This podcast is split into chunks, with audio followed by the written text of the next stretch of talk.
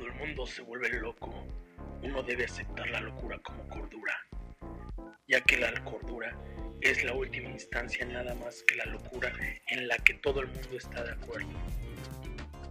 Vuélvete loco hasta cambiar de un loco seco.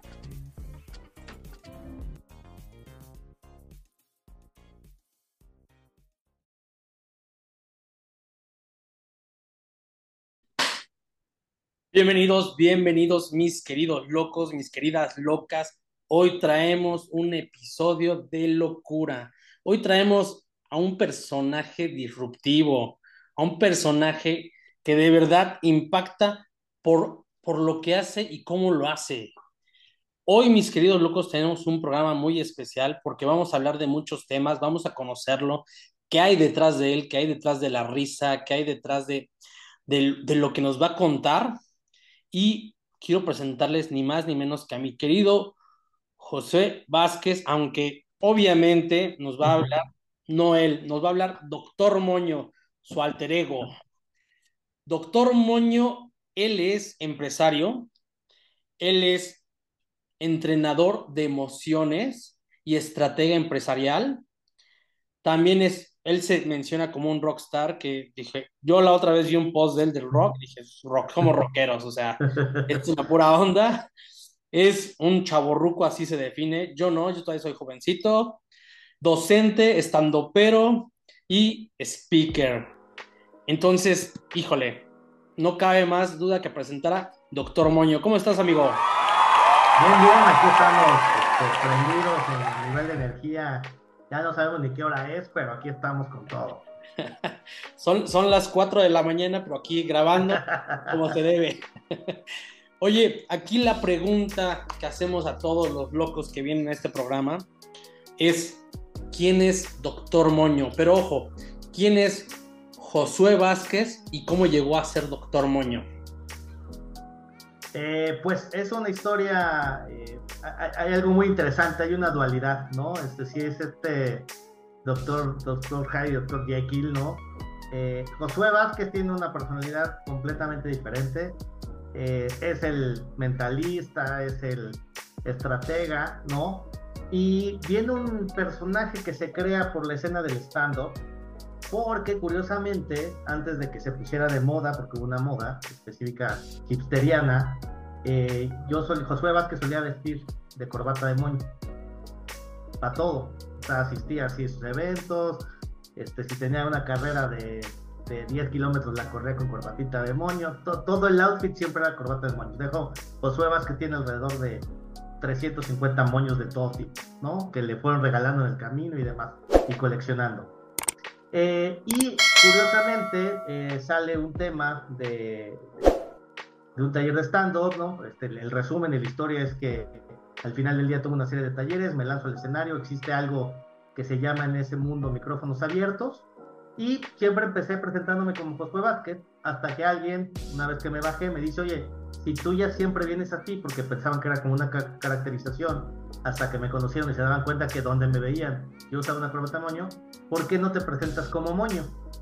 Y después viene el doctor porque había un beat específico con el que yo entraba que hablaba de una especialidad en finanzas, ¿no? Y que el doctorado me había ayudado a tales cosas. Total que pues se fusionó el nombre de Doctor Moño por la caracterización que tenía el outfit y por este beat del doctorado.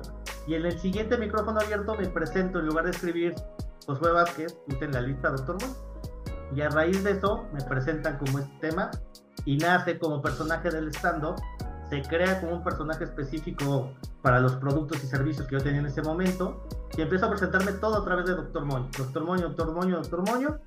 Y en yo creo que dos años y medio el personaje se empezó a comer a Josué Vázquez. La realidad es que hoy tengo clientes que estoy seguro que ni siquiera se saben mi nombre me relacionan o me marcan o me mandan un WhatsApp de qué onda, moño, hacemos esto, hacemos todo. Y entonces te empecé a convivir en esta dualidad, ¿no? Donde eh, sí hay un personaje, pero hay una persona atrás que yo siempre le digo es el estratega, pero el que ejecuta es Doctor Moño. Con la facilidad que a veces también te da un personaje y un alter ego, porque ese alter ego te permite disfrazar muchas cosas que a lo mejor, si lo digo desde la perspectiva de Josué Vázquez, no funcionaría. Yo sé que no tiene nada que ver, ¿no? Eh, el nivel de comparación que voy a poner ahorita, pero es un poquito lo que pasa con muchos personajes. Y hablo de en mi humildad, ¿eh? porque no hay manera de compararme, pero es un poquito, si alguien conoce al escorpión dorado y conoce a Alex Montiel, es esta dualidad, ¿no? Si alguien conoce los personajes de Derbez y conoce a Derbez, es, son personajes completamente independientes. Pero ese personaje te da una libertad que no censura, ¿no? Aunque Josué Vázquez sea disruptivo, Doctor Moño es dos veces más disruptivo en el sentido del habla, de lo que escucha, de lo que dice, de lo que se permite decir. Entonces creo que eh, a mí me ha funcionado mucho. Creo que inclusive todos tenemos estas dualidades, nada más que a mí me tocó ponerla enfrente de un escenario y enfrente de un grupo de personas y funcionó. Eh, hoy sí, a lo mejor Josué Vázquez ha aprendido más de Doctor Moño a vivir esta vida de plenitud sin censura. Y también Doctor Moño ha aprendido un poquito de Josué Vázquez que tampoco lo disruptivo puede ser tan ¿no? Tan, tan, tan, tan, romper esquemas, sino que también hoy hay contexto y hoy hay temas que han cambiado, ¿no? Y, y así sucede, o sea, el estado con el que nació Doctor Moño, si hoy lo transportamos en la máquina del tiempo, pues no podríamos decir ni el 95% del texto, porque tendría 15 grupos en, en sí, en sí de feministas, de, de, este, de misoginia, de, ¿no? Hace, hace X número de años, pues se podía hablar de otros temas. Pero creo que esa ha sido la evolución y por eso nace el personaje bajo esa línea de, estilo, ¿no? Eh, fíjate que cuando yo, yo te conocí, dije, ok, es Josué Vázquez, Doctor Moño, su marca personal, pero, pero es, esta parte que mencionas, sí, es muy interesante, esta parte que te permite hacer cosas diferentes, que ya es un alter ego como tipo, no sé, Walter White y Heisenberg, ¿no? O sea, ya no te importa un poco el qué dirán, porque lo hace moño. El person la cosa que haga la hace moño y ya este, quien funciona atrás es, es Josué Vázquez, pero eh, ¿qué, tanto te ha ayudado? ¿Qué, a qué se ha atrevido Doctor Moño que Josué no se atrevía? Eh, creo que primero a concretar algunos proyectos en el tintero, donde esta parte de, del arriesgue que tiene Doctor Moño eh, llevó a lo que hoy, por ejemplo, que va a ser un tangible próximamente, spoiler, eh, es un libro, por ejemplo, ¿no? Pues que hubiera tardado un poquito más porque pues, le da prioridad a, otros proyectos, ¿no? Y, Doctor Moño no, Doctor Moño vive como de que el proyecto se lleva a cabo en acción. Eh, otra parte creo que es hablar de algunos temas que bajo esta, este personaje, pues que a lo mejor no hubiera tocado, porque pues doctor Moño sí, al final absorbe la familia que tiene Josué Vázquez, los hijos, ¿no? Este, su esposa, ¿no? El entorno social, pero eh, doctor Moño no tiene que pasar este proceso cerebral para decir algo. Y eso ha sido lo enriquecedor eh, y voy a poner ejemplos, ¿no? no tanto en el estando, porque el pues, probablemente es un tema abierto y el público sabe lo que va. Pero ¿qué pasa en el modelo de la docencia, por ejemplo? En la docencia yo tenía que seguir un guion, Josué Vázquez hubiera seguir una estructura, pero si las clases las daba doctor Moño, pues teníamos clases que eran completamente fuera de la caja de una docencia normal. Y muchas veces se, se acercaron los rectores conmigo y me dijeron, ¿qué estás haciendo? ¿Por qué estás afuera de un salón de clases, ¿no? Con un dado gigante en medio del patio, ah, porque estoy en una clase de creatividad. Y entonces cuando yo vi las reacciones de, a ver, pues dejen a este loco, vamos a ver los resultados en cuanto al aprendizaje del alumno, y veían la misma perspectiva, para mí era, eh, eh, es esto que trascendía más allá del tema del personaje. Pero si me hubiera ido por la línea de yo soy el profesor, José Vázquez, etcétera, hubiéramos seguido un, un cronograma tradicional, ¿no? Y lo mismo pasa en el, tema speaker. Creo que un paradigma que se rompe con Doctor Moño es que Doctor Moño no necesita un, un, outfit específico, más allá del tema de, si el moño es el elemento gráfico. Eh, recuerdo algunos clientes que me decían cuando yo empezaba, oye, este, pero te puedes poner camisa de manga larga porque es que aquí los tatuajes no los vemos como. Y, y justo recuerdo la, primera vez que les dije, pues es que contrataron a pues fue que o contrataron un personaje, no contrataron a alguien que necesitaba cumplir ciertas características. Si ustedes consideran que un tatuaje es mal visto por su público, por quien, pues entonces no soy yo la persona que tendrá que aparecer en ese escenario. Entonces ahí eh, creo que es el, el apoyo que tiene el personaje a poder hacer otras cosas que no los haría directamente con que en trato natural. Y dos, curiosamente, desde la parte de un cliente, desde la parte de perspectiva de otro, eh, también lo asumen como personaje. Y entonces ya no es que lo quiera hacer por, por transgredir, sino porque es parte del propio personaje, ¿no? Y de ahí surgió la primera conferencia que yo di en Bermudas y que, que fui duramente criticado por los speakers de alto rango, este, con sus trajes italianos, ¿no? Y estos extranjeros con acentos impresionantes que venían a decir lo mismo, pero que cuando yo me paraba, mi termómetro era que el público se divertía, salía convencido, y el mejor termómetro era cuando acababas y la gente pues, se acercaba y te decía, oiga, una foto, este, o estos primeros que como todo speaker nos ha tocado, cuando la primera vez alguien te dice, ¿me firmas este documento y este diploma? Y tú, acá ah, ni siquiera sabía yo que tenía que firmar. Entonces creo que esta dualidad, insisto de nuevo, del personaje con alguien que está atrás real, eh, ha permitido eso, ¿no? Pues si, si hablamos de la vieja escuela, es lo mismo que pasa con el conejo Blast y el mago Frank, ¿no? El mago Frank es una persona que afuera de un escenario tocó verlo de primera mano, pues en la vida va a decir una grosería, un doble sentido. Pero el conejo Blas, pues se le permite, se le aplaude y se le agradece. Entonces, eh, creo que esa sería la, la, conclusión de esto que hemos venido platicando. tengo otra pregunta aquí, pero creo que es una pregunta doble. Porque creo que va indicado al mismo punto. ¿Qué es lo que soñaba Josué Vázquez a los 10 años?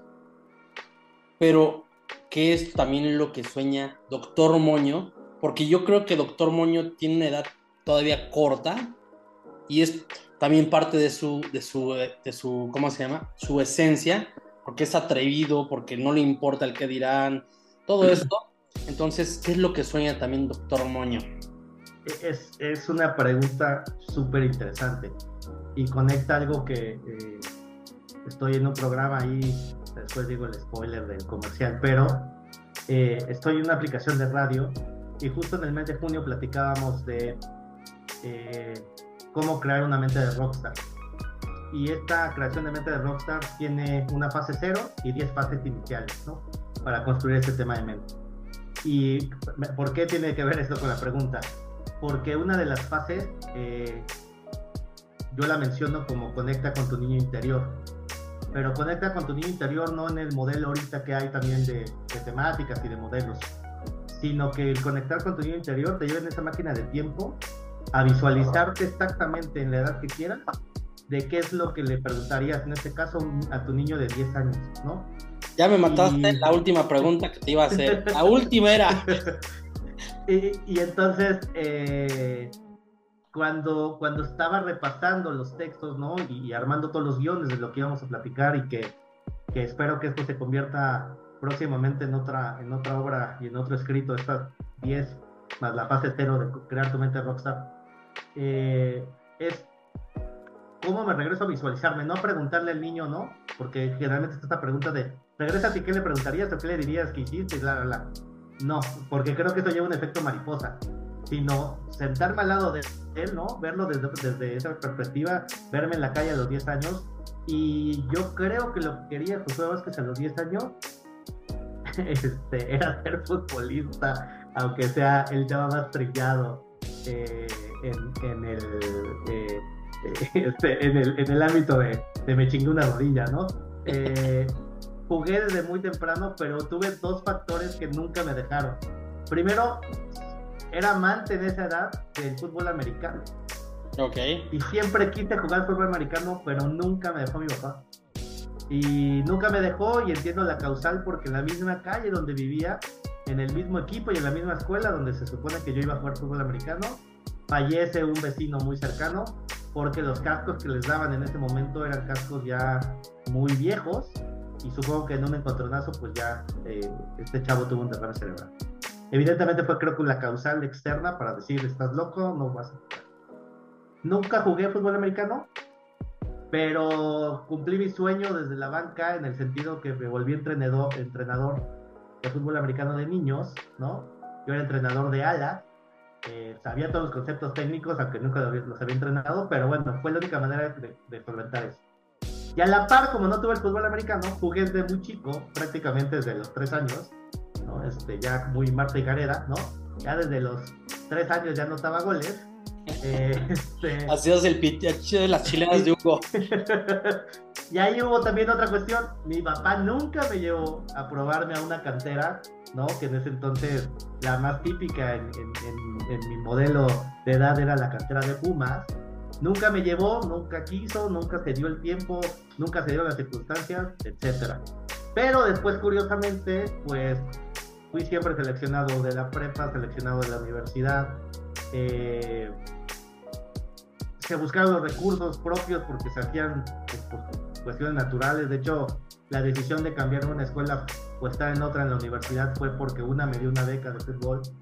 Eh, pero creo que el recuerdo más valioso del fútbol que sí me llevo, que lo cumplí y que podría decir que aunque ese sueño de niño a nivel profesional no se cumplió, fue el día que pude jugar en una liga al mismo tiempo donde mi papá jugaba. Ok.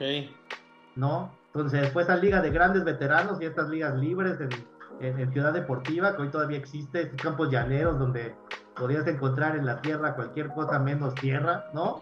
Este, y creo que ese es el recuerdo más grato, el primer partido donde yo pude jugar con mi papá, yo teniendo 17 años, ya de alguna manera eh, con la autorización de jugar en una liga libre y lo recuerdo perfecto, es, eh, fue uno de los goles donde mi papá me da el pase y yo termino anotando el gol. Si le pregunto a este niño de 10 años, creo que se cumplió el sueño, ¿no? Eh, evidentemente, si le pregunto a doctor Moño, que creo que el sueño hoy es poder cumplir más escenarios, eh, no en el volumen, sino creo que en la capacidad de, de lo que se pueda llevar la gente. Eh, el volumen creo que es consecuencia, claro que creo que todos diríamos, este, mañana quiero ser el, el siguiente participante que esté en un auditorio nacional y, mañana quiero estar en una conferencia a nivel mundial en tal escenario y quiero abrir, eh, evidentemente creo que todos lo pensamos pero creo que en el camino recorrido como speaker, el sueño del doctor Goño es poder materializar lo que ha, ha venido platicando en, en, una serie de libros, después poderlo materializar, y por qué en un libro, eh, no solo digital, sino en un libro físico, primero porque creo que soy del, de los amantes de abrir un libro, tocarlo, eh, oler y que todavía huele esta impresión de máquina, ¿no? Eh, pero creo que cuando lo dejas en un tangible en blanco y negro, eh, se vuelve memorable, ¿no? Eh, y segundo, eh, pues espero ver la evolución. creo que ya el sueño del doctor Moño es más bien la plenitud en, en, el tema del bienestar de vida. Espero ver, espero cumplir una meta que tengo a los 65, 70 años, donde yo simplemente esté disfrutando todo este camino que se recorrió. Para mí creo que ese sería el sueño cumplido, poderme sentar en el porche de esta casa seguir platicando de cualquier tema, pero no estar pensando atrás en, híjole, ¿qué voy a hacer porque mañana hay esto? Y evidentemente el único trabajo que va a tener doctor muy en esa vida es estarle dando esta revitalización a sus libros, a sus apuntes, a lo que dejó, ¿no? Eh, y evidentemente desde el lado romántico, ojalá, ojalá alguien, alguien de, de, de, mis hijos, ¿no? Este, pudiera seguir, seguir ese camino. Me, me, primero que nada, a mí me pasó al revés. O sea, mi papá me mete a jugar fútbol americano y me a jugar fútbol. Entonces, a mí se me hizo al revés. Yo jugaba en Politos, allá por Zacatenco. Este, y, y, yo siempre tenía ese gusto de decir, yo quiero fútbol, fútbol. Terminé jugando en la prepa y en la universidad básquetbol. Entonces, no, de ese tipo de cosas locas. Pero algo que primero que me es interesante es ya me contaste uno de los días felices de Doctor Moño. ¿Cuál sería un día triste y un día oscuro?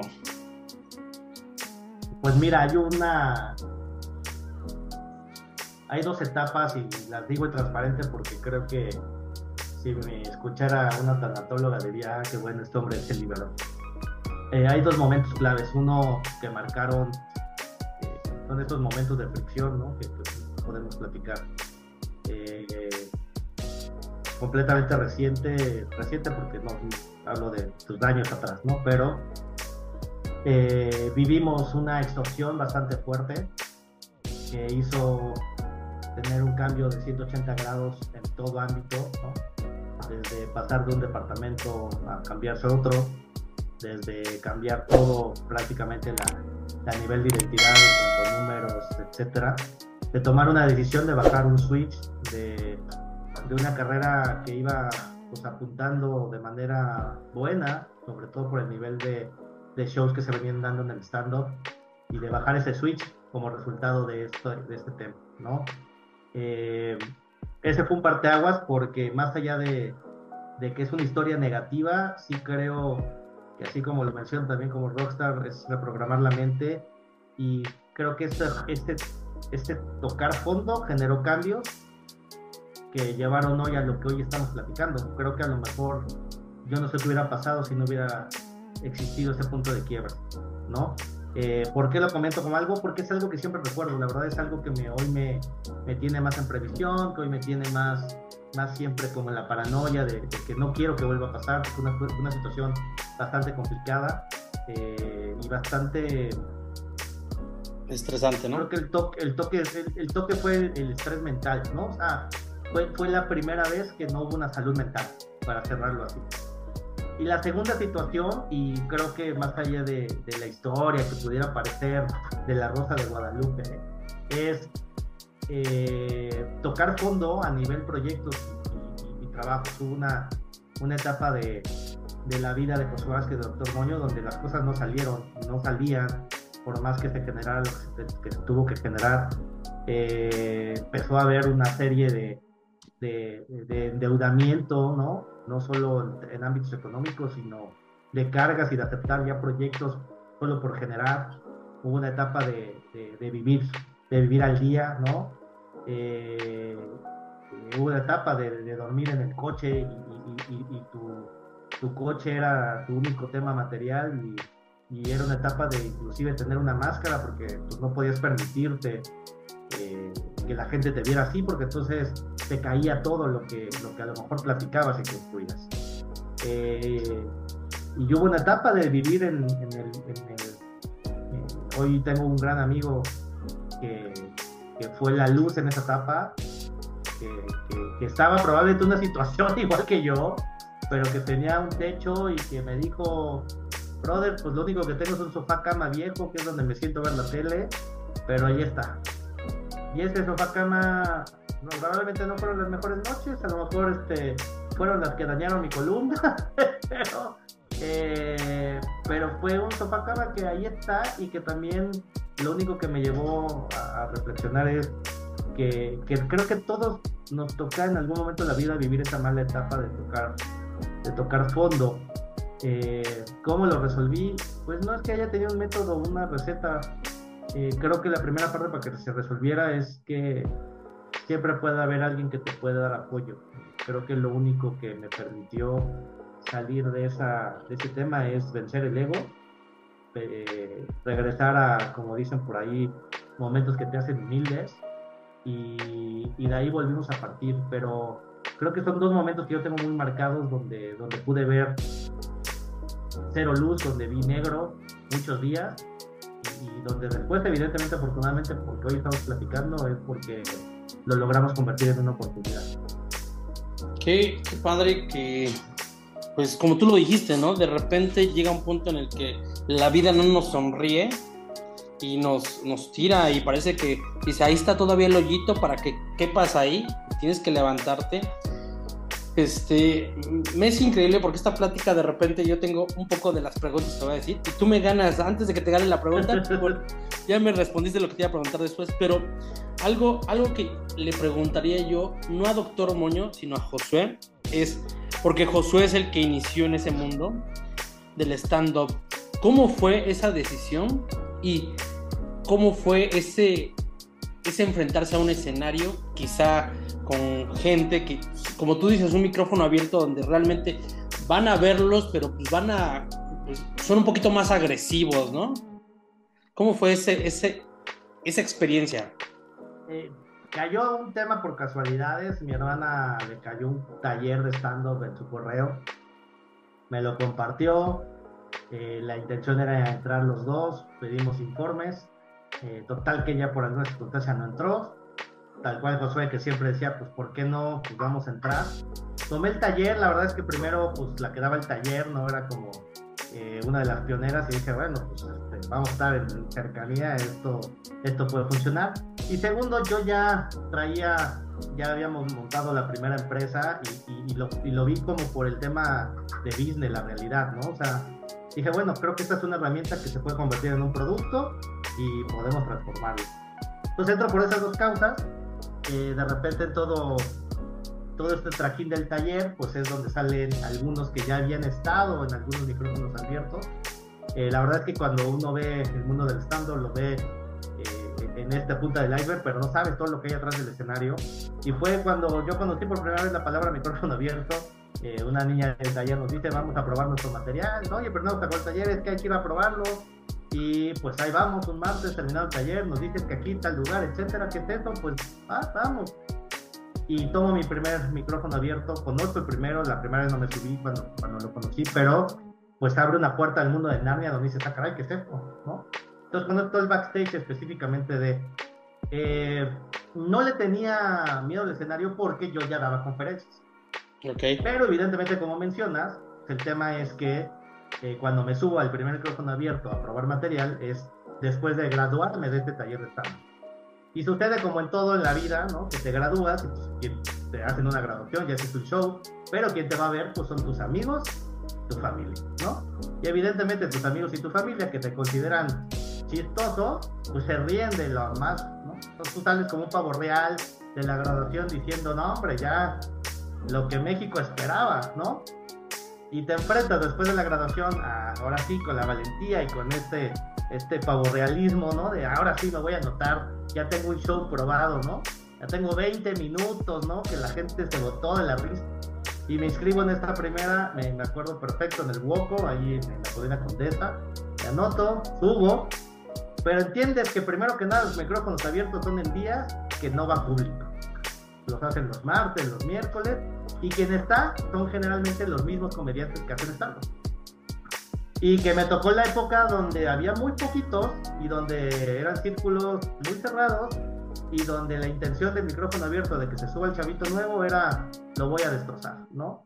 Mi micrófono, mi, mi, primer micrófono abierto, perdón, no tuvo una sola risa. Me acuerdo perfecto la cara de todos enfrente de mí, totalmente serios. Hecho a propósito por algunos, cabe decir que después lo decían. Pero ahí empiezas a ver este nuevo mundo. Y creo que me ayudó siempre, porque tú ves en el camino de que todos se van cayendo, ¿no? Dicen, híjole, no, pues la verdad no soy tan bueno. Y entonces ves generaciones de talleres y, llegan 20 y se van cayendo y se van cayendo. Eh, pero creo que lo único que me salió en ese momento, primero fue el que siempre lo vi como negocio, y dos, el que al, verlo como negocio, eh, tomamos una decisión de crear los primeros colectivos de grupos de gente que nadie nos conocía, que hacíamos esto, y crear nuestros propios shows. Porque sabíamos que ningún grande o alguien que ya tuviera tablas nos iba a invitar porque éramos súper novatos y porque el medio era muy cerrado. Entonces logramos de buena fe tener un lugar, un espacio, fuimos llenando los estos, fuimos llenando cada uno de los shows y después evidentemente el, dueño del, lugar nos decía, oye, prefiero estos que me llenan a que venga Chuchito Pérez con el nombre y que tengo que estar peleando boletos. Y con esta estrategia bastante básica de startup, pues logramos generar un colectivo donde curiosamente invitábamos ahora sí a abrir a nuestro show a los que ya tenían nombre, ¿no?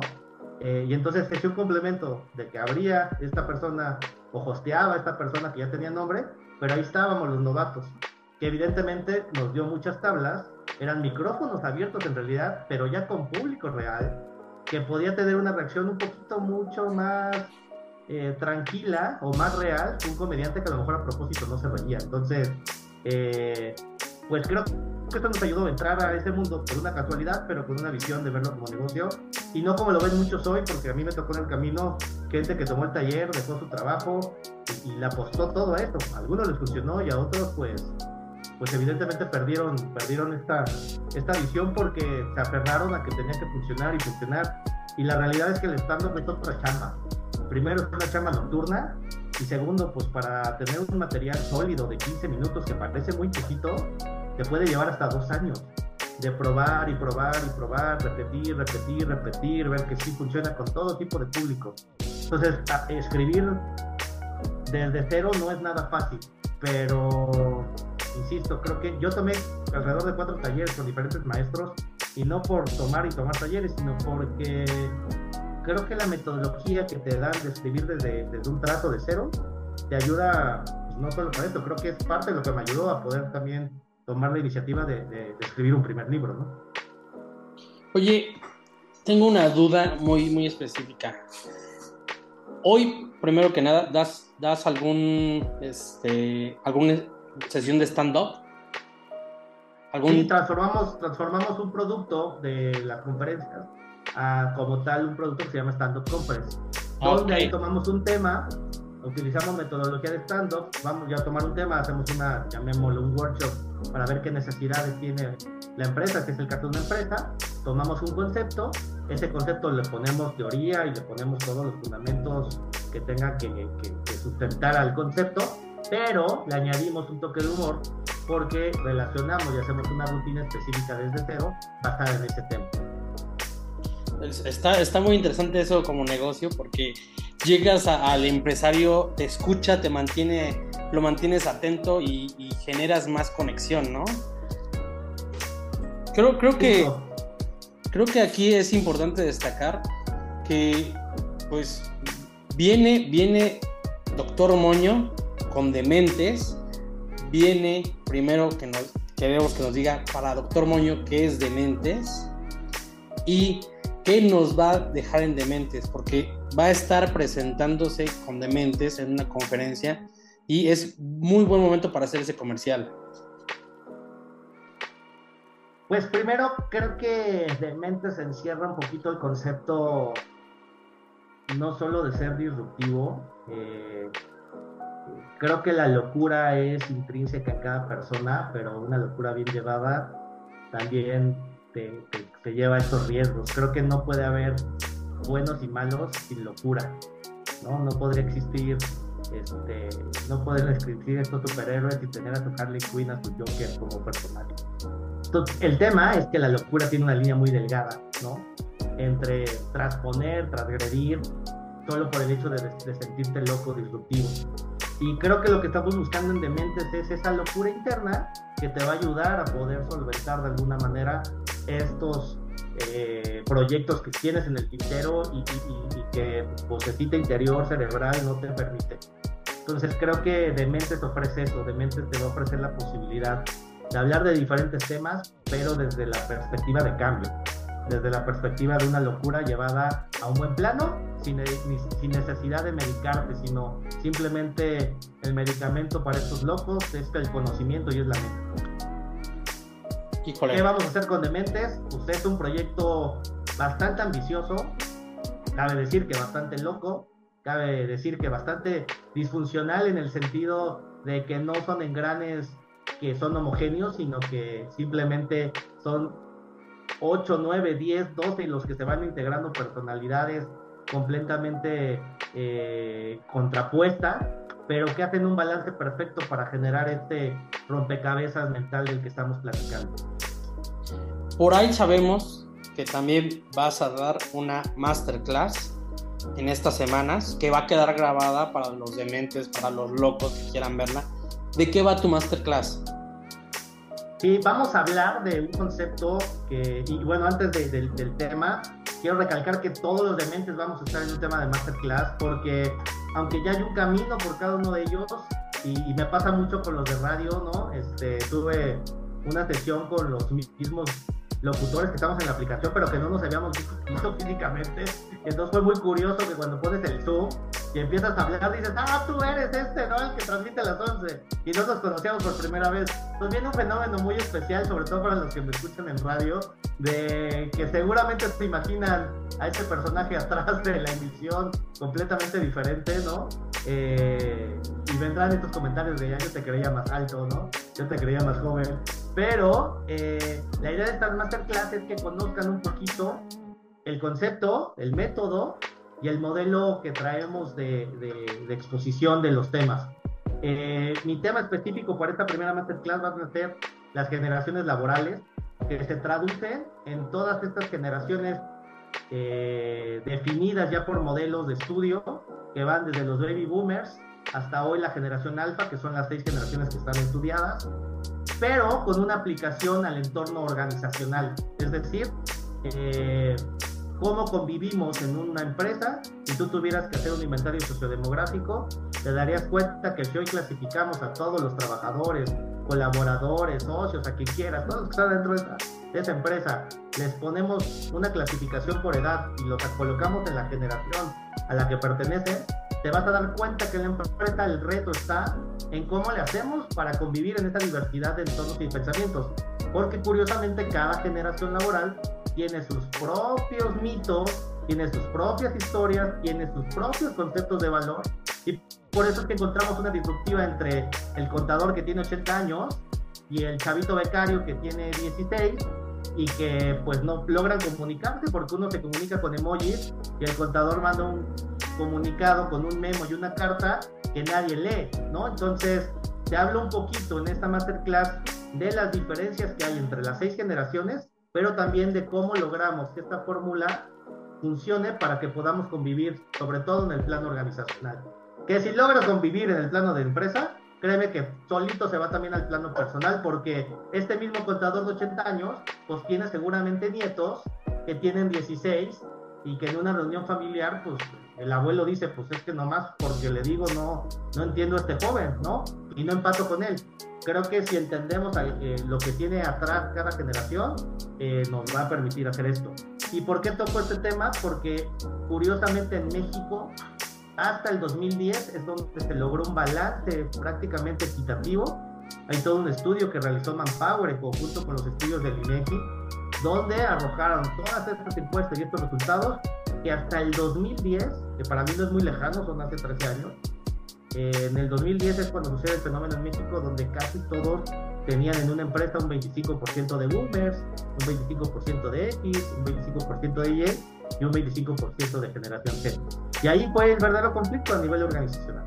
Entonces hablamos un poquito de eso y vamos a hablar también de las características, evidentemente, para que te centres, no solo por edad, sino te centres también por el tipo de cómo te accionas ante el trabajo para realmente ver si eres un chavo ruco, eres un X, eres un Y o, o a lo mejor tienes hasta tintes de alfa.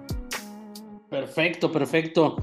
Oye, en este, en este podcast, digo, regularmente, este, como tú lo dices, somos esos dementes, esos locos que tratamos de cambiar al mundo, que tratamos de hacerlo diferente.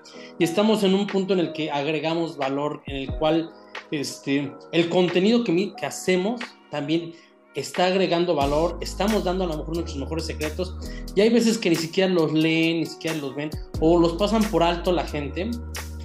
Pero tú, ¿qué, qué, qué dirías que cuál es tu mejor contenido donde dijiste aquí dime mejor tip y espero que alguien me lo cache? ¿Cuál dirías que es ese tip que lo, lo guardas como pepita de oro? Eh, lo resumiría en algo que siempre repito, que el éxito es personal. Y hay una frase, de hecho, que, que, tengo que, que, la van a escuchar muchas veces.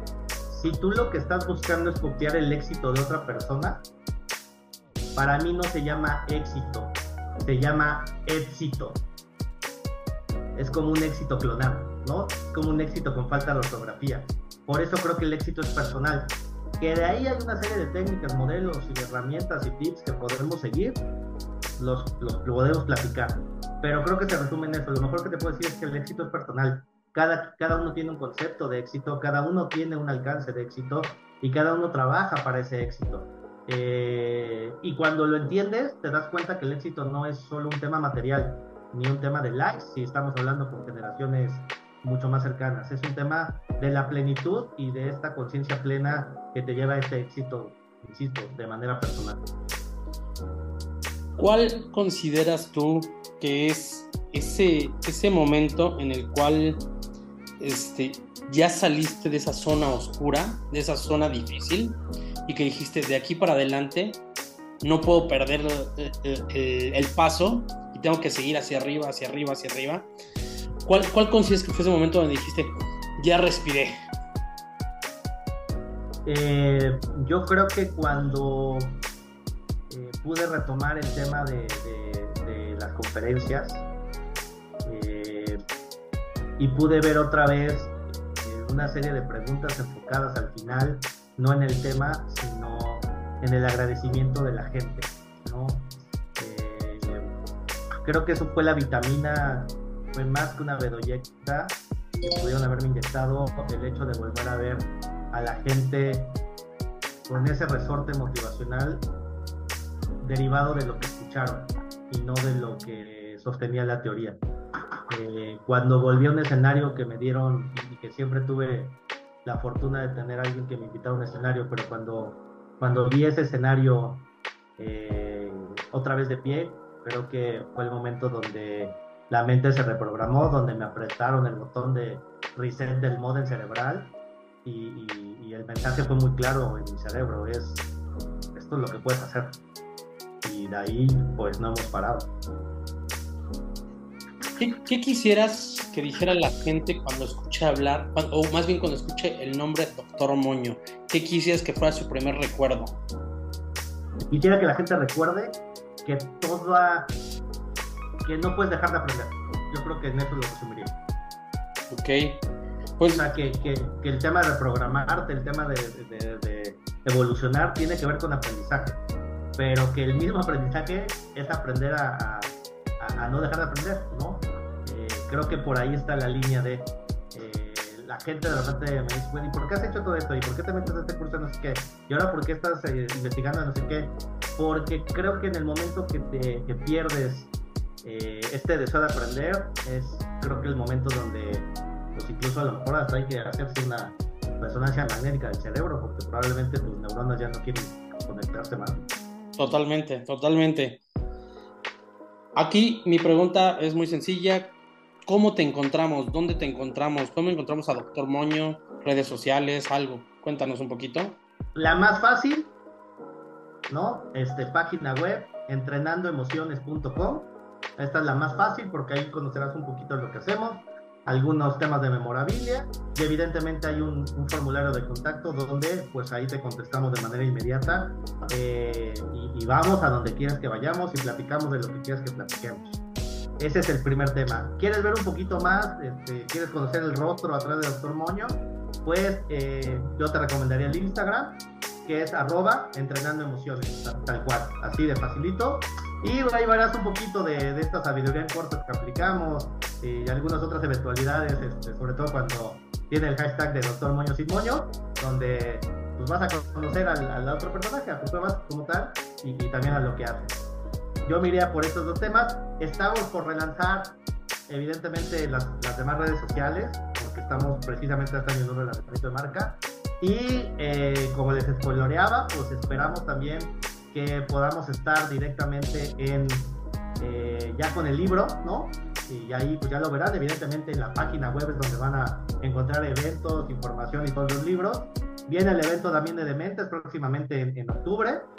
Eh, y también, pues, si te, dio este, frustración mi rostro, no esperabas ver al Brad Pitt, ¿no? Al David Beckham que, que se escucha en esta voz sensual, pues sígueme miércoles y viernes a las 11 de la mañana hora central de México a través de una aplicación de radio que se llama Radio Coaching Mundial. Eh, ahí la puedes descargar o nos puedes escuchar también en vivo. Hay un chat en vivo a través de la página web del mismo nombre. La página web es radiocoachingmundial.com. Y bueno, pues ahí puedes darle play y sintonizar la estación en vivo. Pero yo te recomiendo que descargues la app. Todos los miércoles y viernes está el programa en la emisión que se llama De ida y vuelta con el Dr. Montes. Perfecto, pues ya saben, hay que descargar la aplicación y sintonizar a Doctor Moño. Vámonos a nuestra siguiente sección, que es este juego de palabras, donde mi primera palabra va a ser stand-up. Diversión. Fracaso. Éxito. Josué. eh, introvertido. Locura. Doctor Moño. Familia. Todo. Amor. Balance. Pobreza. Orgullo. Política. Incorrecta. Dios. La base. Fútbol. Este, me chingué la rodilla.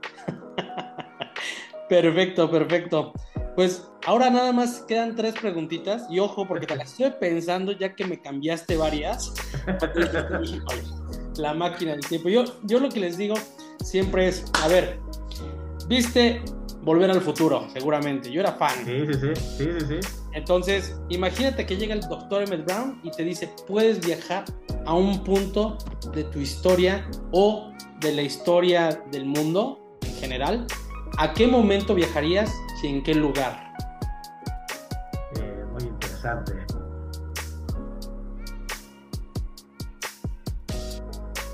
Me gustaría viajar a, a- yo creo que a la primera al primer evento masivo de Nelson Mandela.